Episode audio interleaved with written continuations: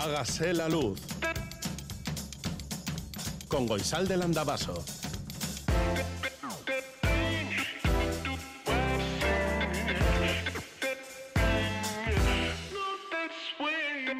Kaixo egunon guztioi, goizeko zazpiak eta sei minutu dira, oraindik ere lurra daukagu gure bazter batzuetara, batzuetan, aquí los montes de alrededor de Bilbao se ve nieve, se ve, lo voy a decir, ¿eh? se ve nieve y seguramente en sitios más altos habrá mucho más. Bueno, hoy dicen que va a bajar la nieve hasta los 100 metros, casi casi a nivel del mar.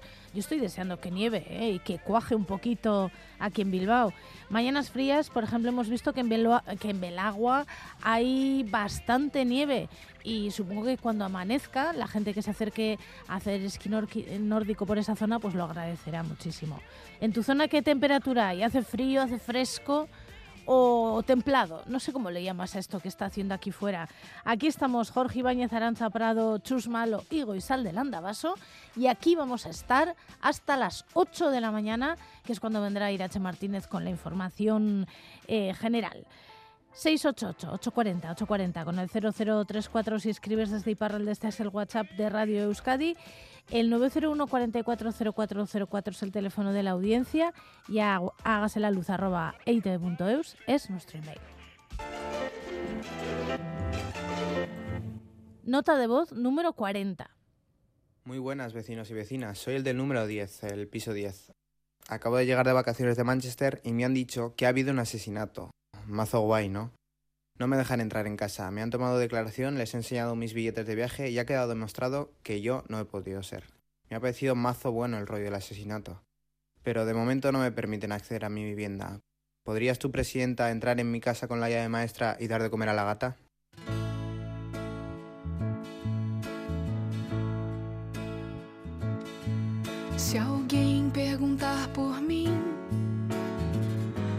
Que fui por ahí.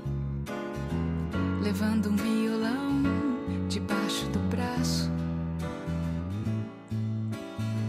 Em qualquer esquina eu paro, em qualquer botiquim eu entro. Se houver motivo, é mais um samba que eu faço. Se quiserem saber se volto, diga que sim, mas só depois que a saudade se afastar de mim, mas só depois que a saudade se afastar de mim.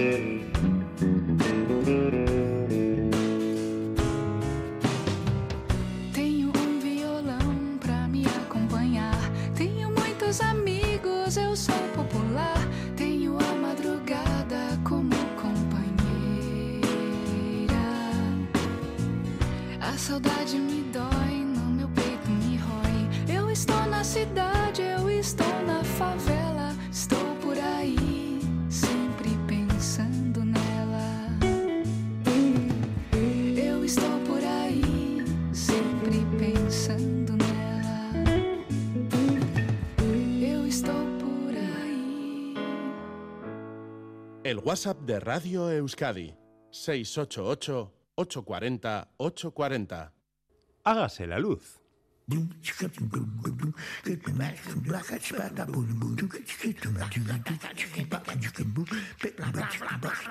59 segundos. En mayo, Anabel Sotelo estuvo en Bilbao. En su primera salida de Kiev llegó a la capital vizcaína para representar el monólogo en el que habla de la guerra, porque como ella misma nos dijo, en la guerra el arte es un instrumento para digerir lo que sucede. Este fin de semana se ha estrenado en Madrid la obra Fundamentalmente Fantasías para la Resistencia, escrita y dirigida por el autor navarro Alfredo Sanzol. Alfredo Sanzol presentó las primeras páginas de esta obra a Anabel Sotelo en mayo. Escribir sobre algo que está ocurriendo en ese momento le creaba inseguridad al autor navarro, pero cuando obtuvo el visto bueno de la actriz y directora teatral ucraniana, se decidió a completar el texto y el resultado se puede ver ahora en el Teatro Valle Inclán de Madrid hasta mediados de abril. Lo más difícil, señala Sanzol, ha sido dar con el tono adecuado. Fundamentalmente Fantasías para la Resistencia es una pieza teatral donde hay comedia, farsa, dramatismo, tragedia, todos los recursos del arte dramático. Responder a la tragedia con humor, con cierta distancia, arte de supervivencia, mantener el hecho teatral en el refugio, representar otra realidad sin perder de vista las circunstancias reales. Anabel Sotelo y Alfredo Sanzol, la ficción como tabla de salvamento y comunicación. Hágase la luz.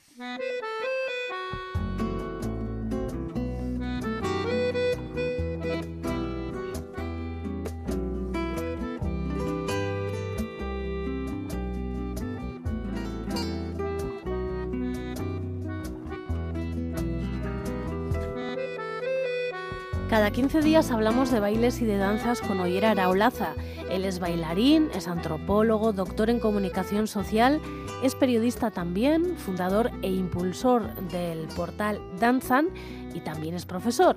Entre Ollera Araolaza y nosotras, hoy hay más horas de distancia de lo habitual, porque él está en Estados Unidos, ha pasado por Minnesota, estos días los pasará en Idaho y desde allí nos contará qué están haciendo él y Josu Garate en torno a la danza. Ollera Araolaza, Kaixo. Kaixo, Egunon, bai. Bueno, Egunon edo Gabón, porque ahora estos días estamos con, con otro horario por aquí, así que yo os digo Gabón, que para vosotros será como Egunon. Os habéis desplazado hasta Estados Unidos para dar clases de baile vasco en una universidad. ¿Cómo son esos lugares y cómo han sido las clases? Así es, hemos venido a Estados Unidos, concretamente al estado de Minnesota, en el norte bastante centrado de Estados Unidos y cerca de su capital, Minneapolis es su capital, con Saint Paul, pues hay cerca está el St. Olaf College, eh, la universidad que nos ha invitado para que impartamos estos cursos de, de Euskaldanza. Querían aprender Euskaldanza tanto para los alumnos que están eh, realizando sus estudios de danza en la universidad, el grado de danza, el grado superior de danza, como para otras clases y otros alumnos que, que están estudiando otro tipo de, estudios, como pueden ser de biología o matemáticas, pues también en sus eh, asignaturas de libre elección, pues también tienen opción de estudiar danza y en esas clases también eh, nos han solicitado que impartamos Euskal Danza. Me ha parecido extraño lo de ofrecer danzas dentro del grado de la universidad, pero no sé, a lo mejor es más habitual de lo que creemos, ¿no? Sí, es, es habitual eh, esto en Estados Unidos y no solo en Estados Unidos, en muchos lugares del mundo también. La danza y otras artes ¿eh? también, pero en este caso la danza se estudia en la universidad, se aprende, se trabaja, se, se forman en danza en la universidad, eh, se imparten títulos de, de, todos los niveles sobre danza, desde grados eh, o mayos hasta másters y, doctorados, y se investiga también en, en la universidad sobre danza. Entonces, eh, la danza es, bueno, pues es una materia más, es un área más de, del conocimiento del ser humano y como tal se trata en Estados Unidos. Yo diría que lo extraño es la forma en que nos lo tienen organizado a nosotros, porque no, iba a decir que lo tenemos organizado, pero no estamos nada conformes con, con esto, por lo menos algunos del mundo de la danza disentimos completamente de la forma que, que, nos lo tienen organizado ¿no? en el País Vasco y en el marco, digamos, de algunas regiones europeas. Y es que hay como un, un régimen de enseñanzas artísticas especiales, un régimen especial de estas enseñanzas, de forma que no se imparten generalmente en la universidad, aunque ya hay algunas experiencias que están dándose, sino que se conducen de un sistema paralelo ya desde, desde niños, ¿eh? porque si pensamos un poco en ello, nos damos cuenta que la música y la danza, por ejemplo, se estudian en el conservatorio, eh, en las escuelas de música y danza, y después se mantiene esta separación. ¿no? Yo creo que no es en, en, nada beneficiosa y tenemos aquí la experiencia de Dancerti, que es la Escuela Superior de Teatro y Danza que organiza el gobierno vasco, que depende directamente del gobierno vasco, en la cual imparte clase de Euskal Danza mi compañero de viaje Josu Garate, que hemos venido los dos. Y bueno, pues eh, esta, esta separación de que eh, la danza esté fuera del ámbito universitario, yo creo que no beneficia es, en absoluto. Es, es, un, es un hándicap, es un problema que no permite que se desarrolle no solo la formación en, de una manera que en la universidad se llevan eh, pues, tantas décadas de, de, ejercicio, sino sobre todo de impulsar y facilitar el ámbito de investigación que es absolutamente necesario y en el que, pues, por ejemplo, en el mundo de la danza, pues tenemos un, una deficiencia muy grande. Oyer, eh, ¿les resulta extraño que se mantengan a lo largo de los tiempos algunos bailes? ¿O qué bailes les han llamado la atención? Sí, en cierto modo, aunque tampoco mucho, porque es expresamente por, por ello, por lo que nos han invitado. La idea proviene de una de las profesoras de la Universidad de Sant Olaf, su foco de trabajo siempre ha ido dirigido a las danzas eh, de folclore de, de, gran parte del mundo.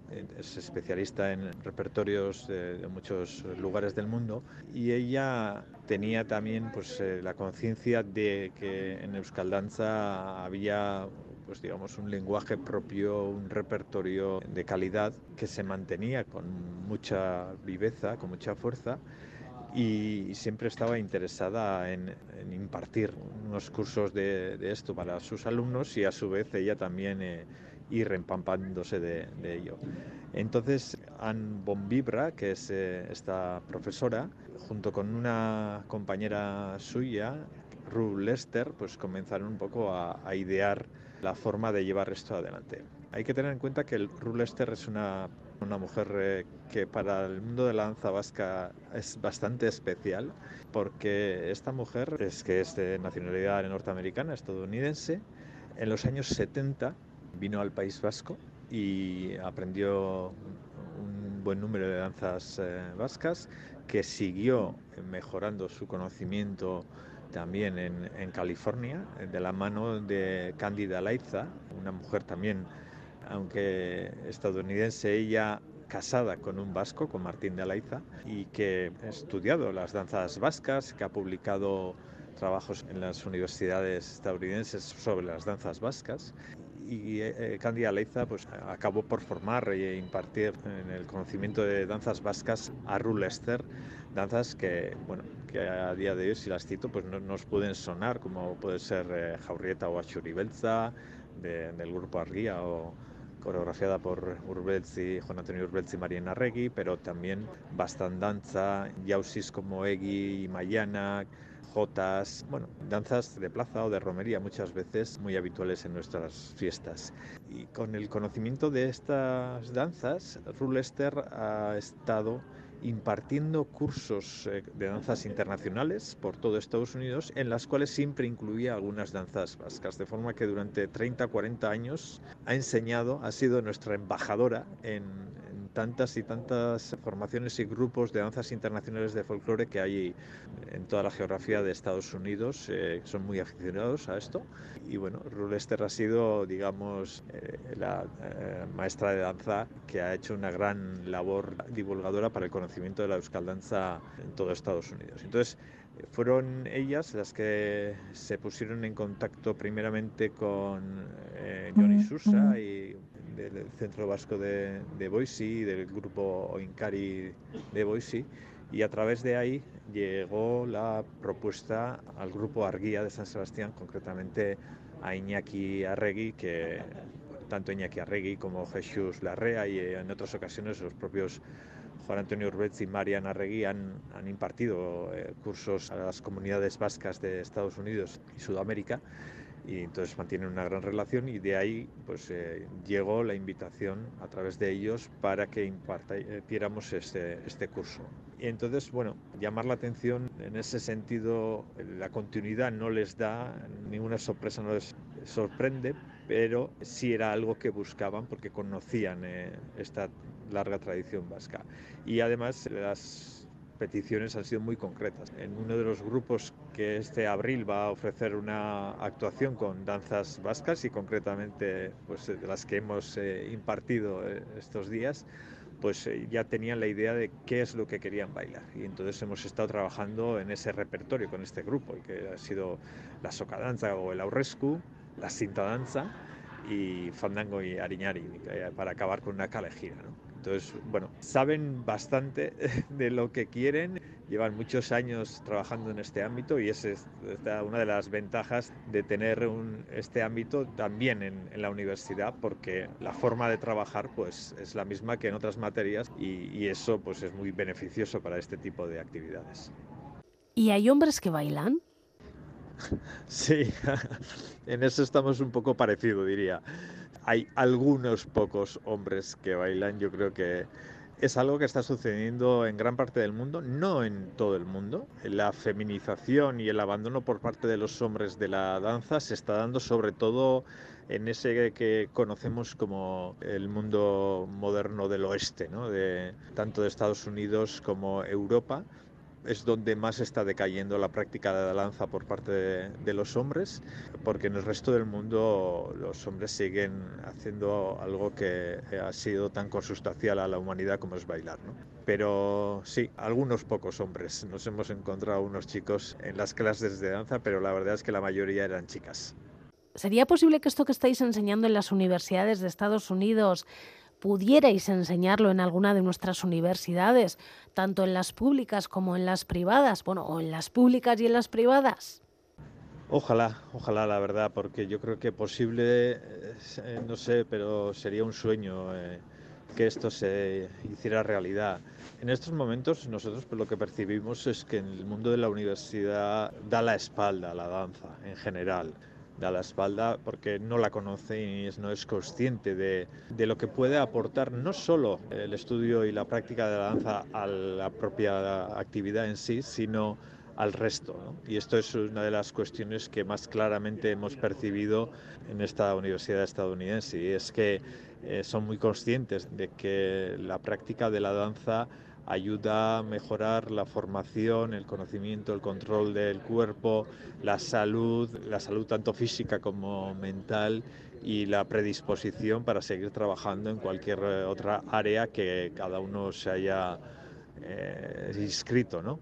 Y a su vez, eh, para aquellos que quieran centrarse en la danza también, pues es la forma ideal de, de desarrollar esa actividad, esa práctica y el conocimiento de la misma. Sí, en las universidades vascas de momento, eh, aunque bueno, ha habido algunos pequeños escarceos, eh, de momento no percibimos un interés serio de ponerse a trabajar y de incluir la danza en, su programa de estudios, de trabajo y de investigación y yo creo que es una deficiencia muy grave que además en el caso de la danza vasca eh, todavía es más incomprensible porque universidades hay en el mundo, muchas en las que cuales se imparte y se investiga danza, pero eh, como comprenderéis, pues es danza de todo el mundo o de modelos de danza mayoritarios, como puede ser el, el ballet o la danza moderna o contemporánea, pero no hay universidades en el mundo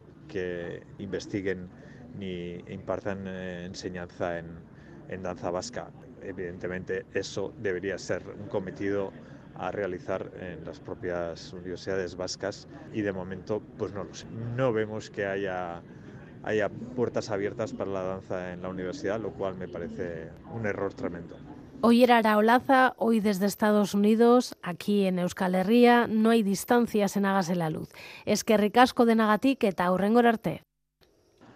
Es que ricasco zuri, goizalde, hurrengor arte.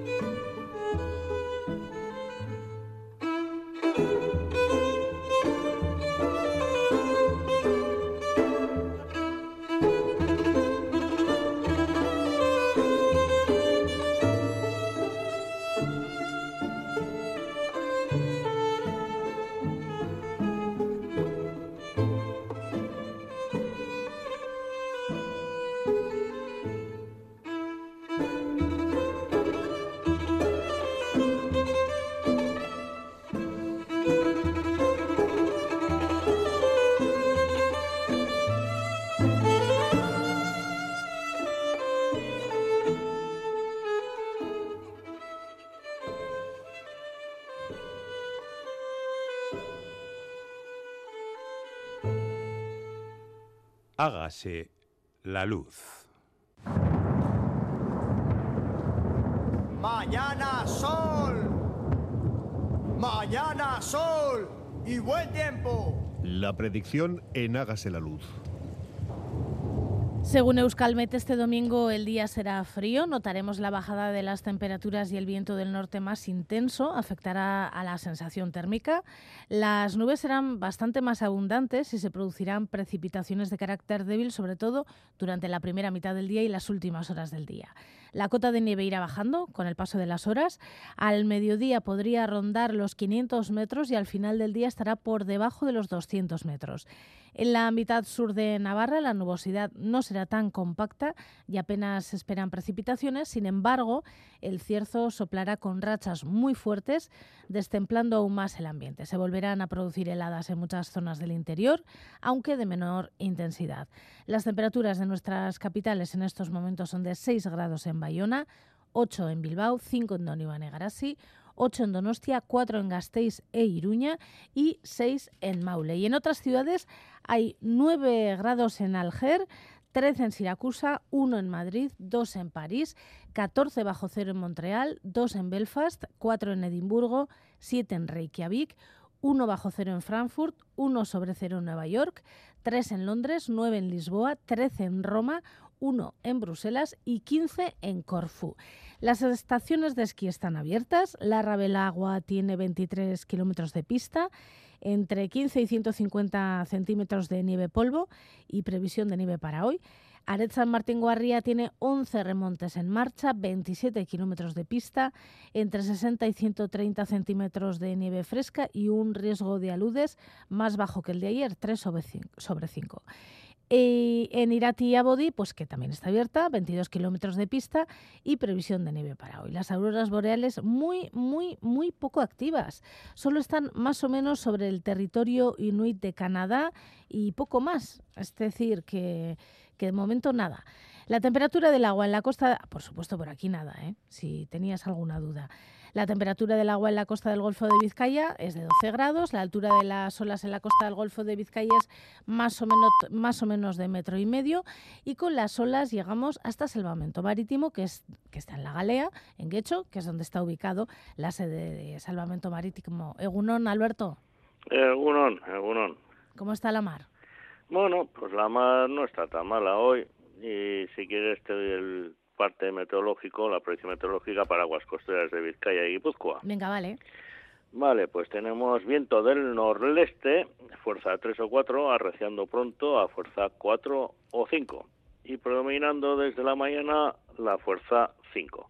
Ocasionalmente fuerza 6 mar adentro por la tarde. En cuanto al estado de la mar, pues tenemos marejadilla aumentando a marejada o fuerte marejada. Mar de fondo el noroeste de 1 a 2 metros de altura, disminuyendo mañana a un metro de altura.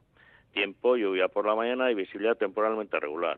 En cuanto a las mareas en Portugalete, pues son las siguientes. La primera bajamar ha sido a las 02.20 horas con una altura de 1,20 metros.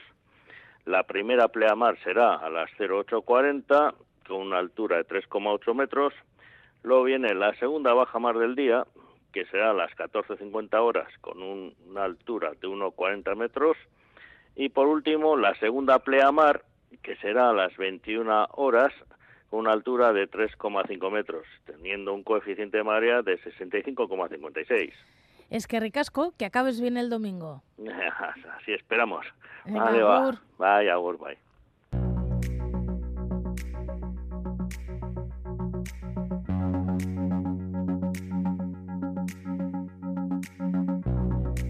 Milaka lagun atera dira kalera osasun sistemaren alde. Este es uno de los titulares de Berría de hoy que acompaña con una fotografía que muestra un instante de la manifestación de Donostia. Y en el correo también recogen una imagen de estas manifestaciones que ayer congregaban a miles de personas a favor de la sanidad pública. La imagen de la basauritarra Sofía Otero, de nueve años, recogiendo el premio Oso de Plata a la mejor actuación de la Berlinale, ayer, anoche, está en la portada de muchos diarios. La protagonista de la película 20.000 especies de abejas dirigida por Estíbaliz Urresola dará que hablar estos días y la verdad es que el vídeo donde recoge el premio es muy emocionante. Y otra película de producción vasca que también ha sido premiada en la sección Encounters se ha llevado el premio del público Samsara, una película dirigida por el gallego Lois Patiño con la dirección sonora de Xavier Erquisia. En Gara, El País o La Vanguardia de Cataluña lo llevan a portada y lo cuentan todo esto. Hemos encontrado en Infolibre una noticia que tiene que ver con el presidente de Brasil, con Lula da Silva. Dice el titular, el gobierno de Brasil confirma que hubo preparativos para disparar a Lula en su investidura y explica que hay un hombre detenido ya lo detuvieron en su día, por haber intentado disparar al actual presidente de Brasil. En la portada del diario de Noticias de Navarra han adelantado la entrevista que han mantenido con el prestigioso arquitecto Rafael Moneo y titulan Toda construcción supone una cierta violencia implícita contra la acción humana. En una extensa entrevista dice muchísimas cosas, por ejemplo, los que no jugábamos bien al fútbol teníamos que defendernos tratando de competir en la vida. Al parecer bueno, pues eh, era bastante bueno en filosofía ¿eh? y se decantó por la arquitectura. En fin, en Gara, que también está muy bien, ¿eh? la filosofía y la arquitectura, ya sabes que son dos materias que nos gustan mucho aquí en Hágase la Luz. En Garán ha entrevistado al doctor en ecología Julen Astigarraga, con el que hablan largo y tendido sobre la situación de nuestros bosques y nuestros prados, las acciones que se tienen que llevar a cabo, y titulan Euskal Herrian benetako baso política baten beharrean gaude. En Berría, en Gara, hay otra noticia que tiene que ver con un profesor, un profesor de Euskal Herriko Universitatea, que es doctor en Derecho, Aitor Bengoichea, que ha sido nombrado, ayer fue nombrado nuevo director de UEU, Eudaco Euskal Universitatea. En la voz de Galicia me ha llamado la atención el titular de una noticia. ¿Dónde está el clítoris? Y nada, que me he metido a ver qué contaban ahí. Se trata de un extenso reportaje sobre el órgano sexual femenino, sobre el que escribió un ensayo muy divertido en forma de cómic la sueca Liv Stromskid, El fruto prohibido, que te recomiendo vivamente. Y hablando de cómics, en Arguía han entrevistado a uno de nuestros grandes comiqueros, Adur Larrea, que dice... Komikiak aukera ematen digu gauzak askeago kontatzeko. Y por finalizar, en la portada de la Tribune de Genève hay una noticia que mira a una isla del norte de Japón, Hokkaido, y dice el titular, un terremoto de magnitud 6,1 sacude la isla de Hokkaido. Han informado de que no ha habido heridos, pero que las personas que viven en esta isla tendrán que estar al menos una semana en alerta.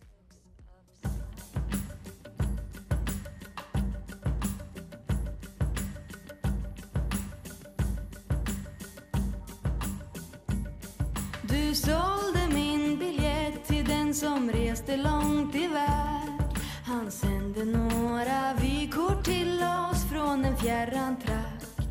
Jag tyckte nog att det var bra att resan ej blev av. Jag hade ju så mycket kvar att älska och att se.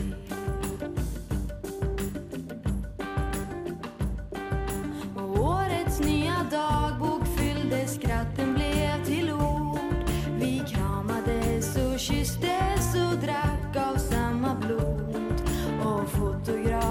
som tog bilder av vår lyckovår Han sände oss den bästa och en flaska calvados Du sålde min biljett och jag blev kvar hos dig hos oss. Och minnet av det mörka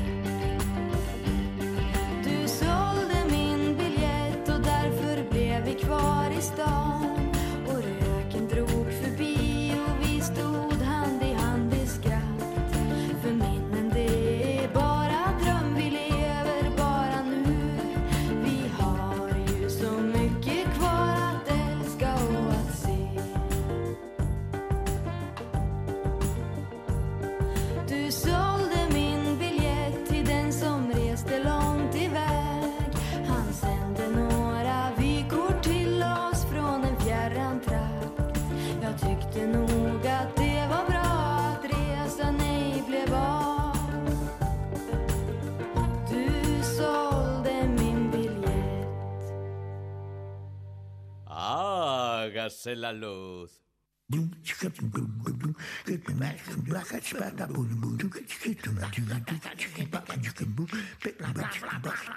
Cincuenta y nueve segundos.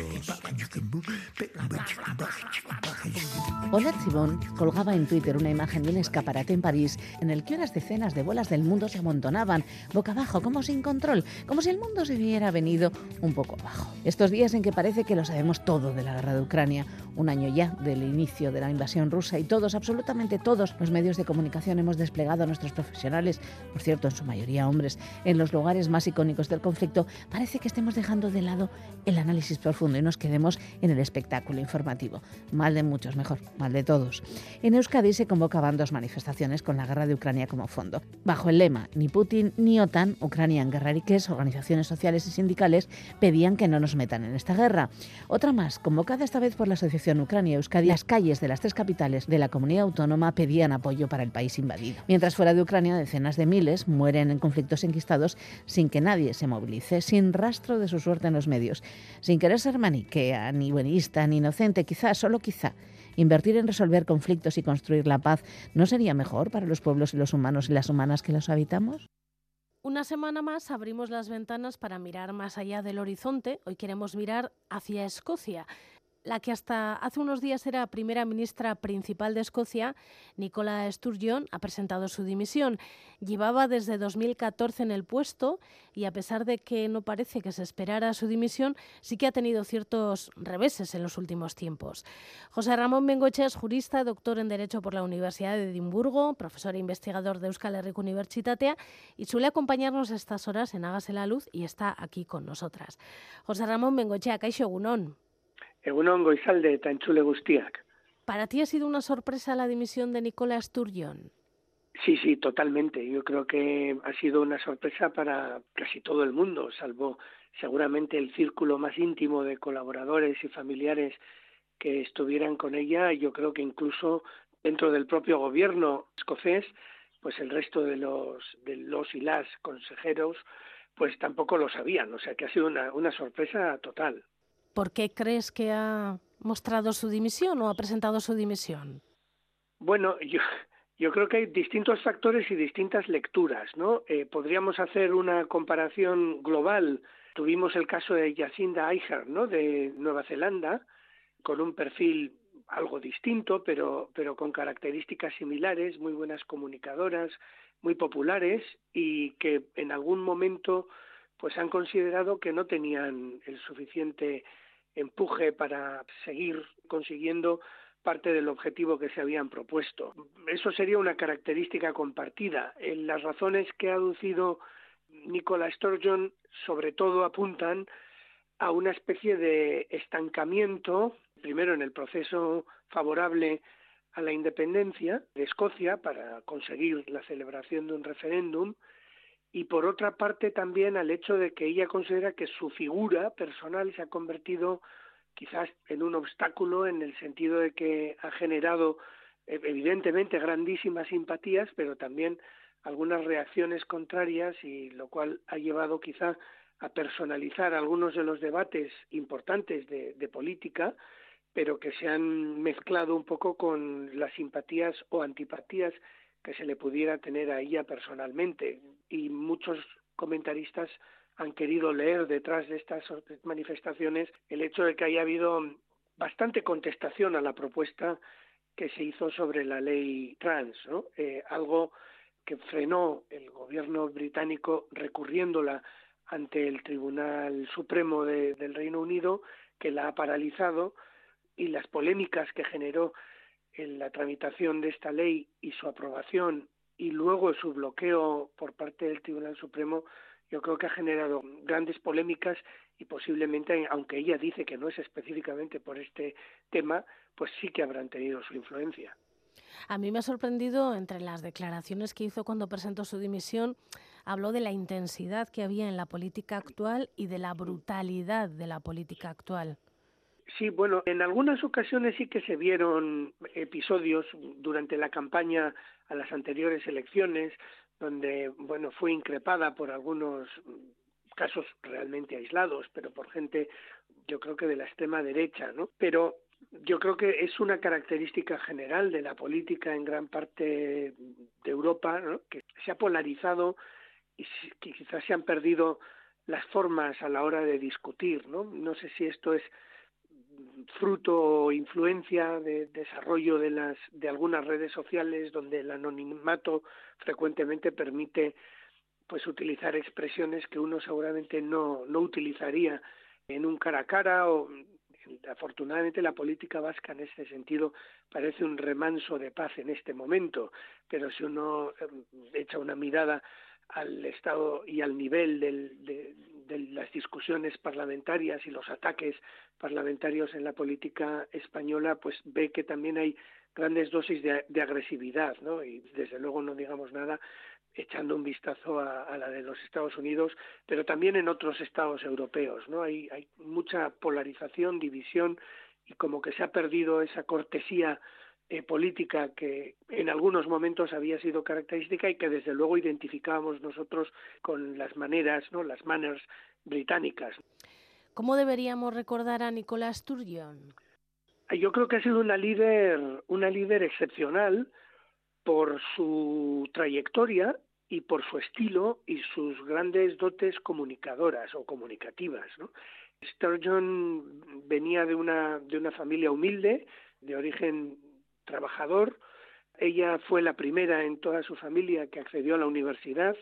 Fue una excelente jurista. Desde muy joven se incorporó a las filas del Scottish National Party y yo creo que ahí aportó esta sensibilidad social. Con esto no quiero decir del ala más izquierdista del partido, no lo fue, pero sí que tenía una enorme sensibilidad social que se reflejaba y se ha reflejado en gran parte de sus iniciativas y en su empatía y su capacidad de comunicación. ¿no? Y yo creo que eso, por un lado, evidentemente el haber llevado al Scottish National Party a ser ganador indiscutible en dos elecciones al Parlamento escocés y en tres elecciones al Parlamento británico y luego la gestión que realizó durante la pandemia yo creo que fue realmente digno de aplauso, sobre todo si lo contrastamos con lo que luego se fue descubriendo, pero que ya se, se intuía en gran parte del gobierno británico con aquellas, bueno, ruptura de las normas, inobservancia de las normas que ellos mismos exigían del resto de la población, eh, aquellas fiestas eh, que se celebraban en Downing Street, en fin, todas estas anécdotas que hemos ido conociendo respecto a la malísima y pésima gestión comunicativa y gestión política de la, de la pandemia por parte del Reino Unido, pues ella fue justo lo contrario, ¿no? Fue un ejemplo en ese sentido. Y luego también, seguramente, el golpe del Brexit, el haber arrastrado a Escocia en la decisión mayoritaria en el Reino Unido de salirse de la Unión Europea, y cómo ella quiso darle la vuelta a este tema buscando el segundo referéndum, cosa que por el momento no tuvo gran éxito. Ella dijo que este era uno de los elementos importantes en su dimisión, que tendría que ser otra persona quien lanzase adelante o quien reimpulsase este proceso de búsqueda de un nuevo referéndum. ¿no? Esto sí que, te quería preguntar, si su dimisión será, si será una oportunidad para abrir nuevos caminos y nuevas vías para conseguir ese segundo referéndum o no.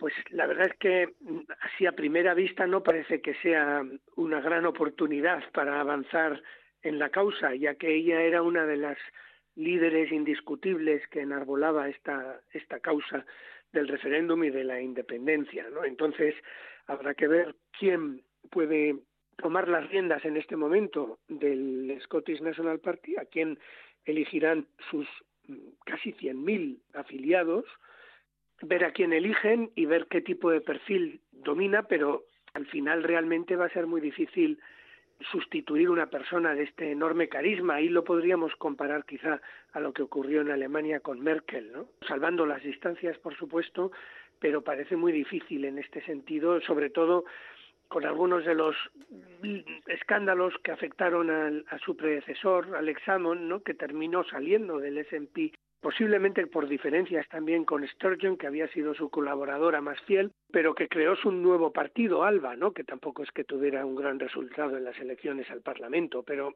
es difícil ver ahora quién podrá liderar el proceso y qué soluciones se pueden buscar precisamente para salir de este impasse en el que se encuentra en este momento Escocia, ¿no? ya que no se ha permitido la celebración del referéndum, se ha considerado que no tiene competencias el Parlamento escocés para poder eh, convocar el referéndum, ¿no? Entonces habrá que ver qué tipo de salida se propone, ya que la solución que formulaba la propia Sturgeon era la de celebrar unas elecciones con una especie de mandato específico, pero eso parece que no, no tiene gran éxito en, en, en el electorado, ya veremos.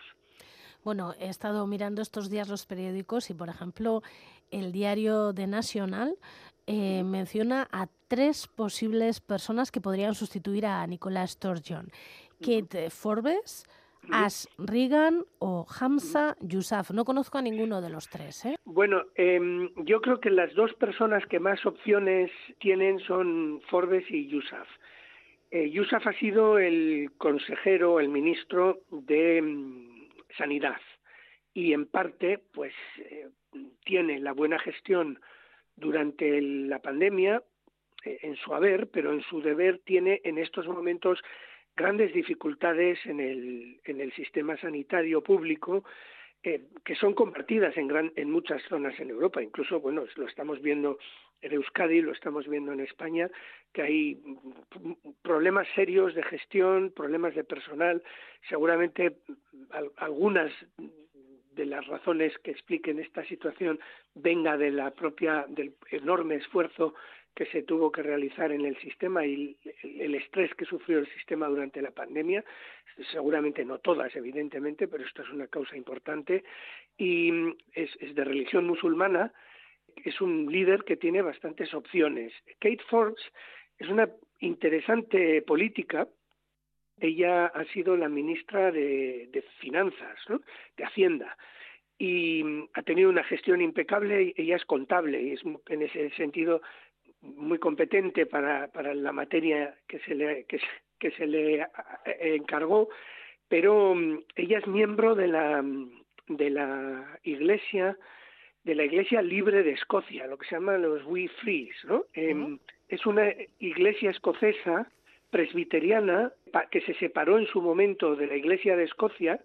y que tiene, bueno, es conocida por tener posiciones bastante conservadoras, ¿no? Salvando mucho las distancias, eh, la We, la We Free sería un poco a la, a la Kirk of Scotland, a la Iglesia de Escocia, lo que el Opus sería la Iglesia Católica o algo así, salvando mucho las distancias, por supuesto, ¿no? Entonces ella hizo unas declaraciones recientemente, pues un poco en línea con las creencias y, por ejemplo, dijo que ella hubiera votado en contra del matrimonio de personas del mismo sexo. Algunos comentaristas políticos piensan que esto ha podido perjudicar mucho su campaña, pero es posible que en algunas de las posiciones respecto a, bueno, a ética o moral sexual, etcétera, no se distinga demasiado de las de su oponente, en este caso a la candidatura, Yusuf, porque, bueno, posiblemente como musulmán tenga posicionamientos que no estén muy alejados. Y por otra parte, se le permitiría este tipo de opiniones mientras que a ella se le critican. Entonces, la cuestión más bien es un poco qué modelo tienen para para la política de Escocia y cómo quieren salir de ahí, pero desde luego no fue un inicio de, de, su campaña política demasiado afortunado porque ha recibido un aluvión de críticas y ahora está buscando estrategias para resetear su campaña y ver cómo puede explicar el hecho de que ella estos, tenga estos posicionamientos en, en cuestión de moral, sobre todo sexual o moral personal,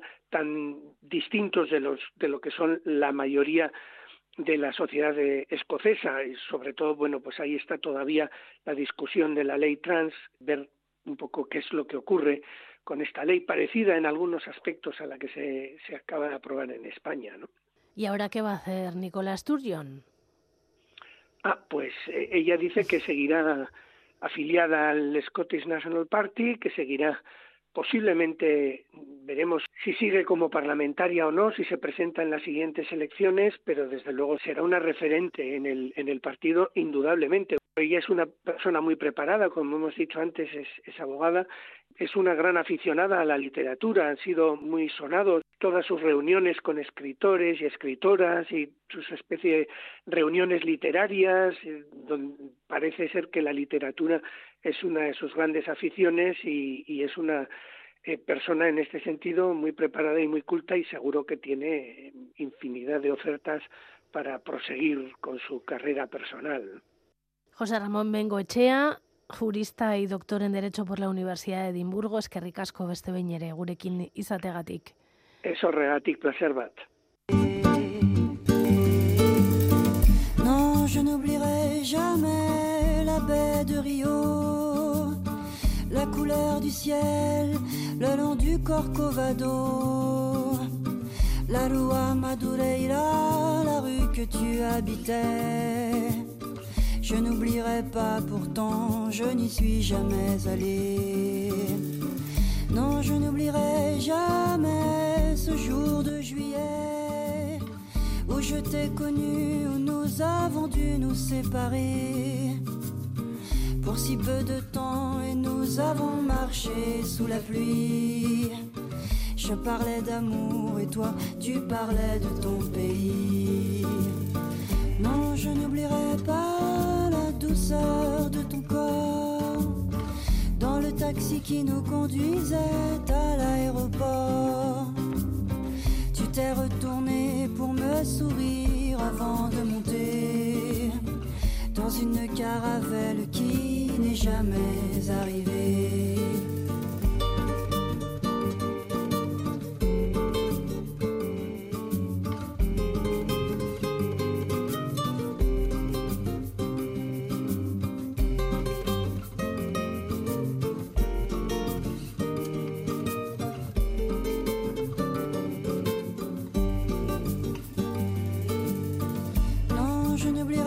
Jamais ce jour où j'ai lu ton nom mal écrit parmi tant d'autres noms inconnus sur la première page d'un journal brésilien.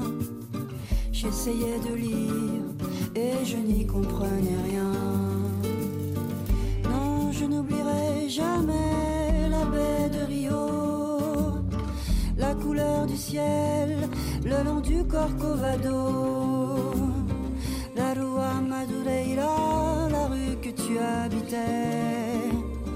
Je n'oublierai pas pourtant, je n'y suis jamais allé.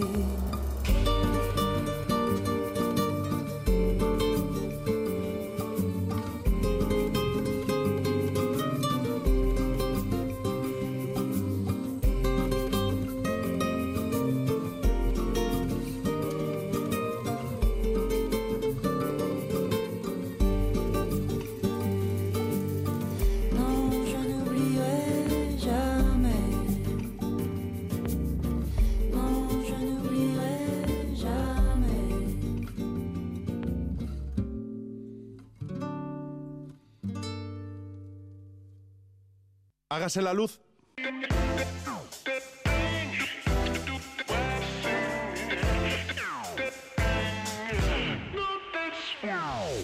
Cuatro minutos para las ocho de la mañana. A esa hora llegará Irache Martínez. De hecho, seguramente estará en el camino, en el tránsito. No, en el tránsito no. Acaba de llegar ahora mismo y acaba de instalar todo su cargamento, todo, todos los folios que trae, la, la botella de agua o de un líquido que va a tomarse mientras bebe. Será agua, ¿no?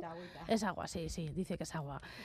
Bueno, que nosotras volveremos la semana que viene, el sábado que viene, a eso de las 7 y 5 de la mañana, volveremos a abrir las puertas y las ventanas de Hágase la Luz. Hasta entonces, disfruta de la semana. Te dejamos con Anne la Vaca, un verso de Anne la Vaca y una canción de Olaya Incierte que acaba de publicar un nuevo disco. A ver qué te parece. Bazterretik ibili eta zaindu maite duzun hori. Agur. Agurrain beste aitzakik, ta hainbeste hitz trampatik, ziur zer esan ez dakit. Gustora egon gera zuekin, onak zerate atik. Eskerrik asko bihotz bihotzez, gu aukeratzeagatik, gu aukeratzeagatik. Y se hizo la luz.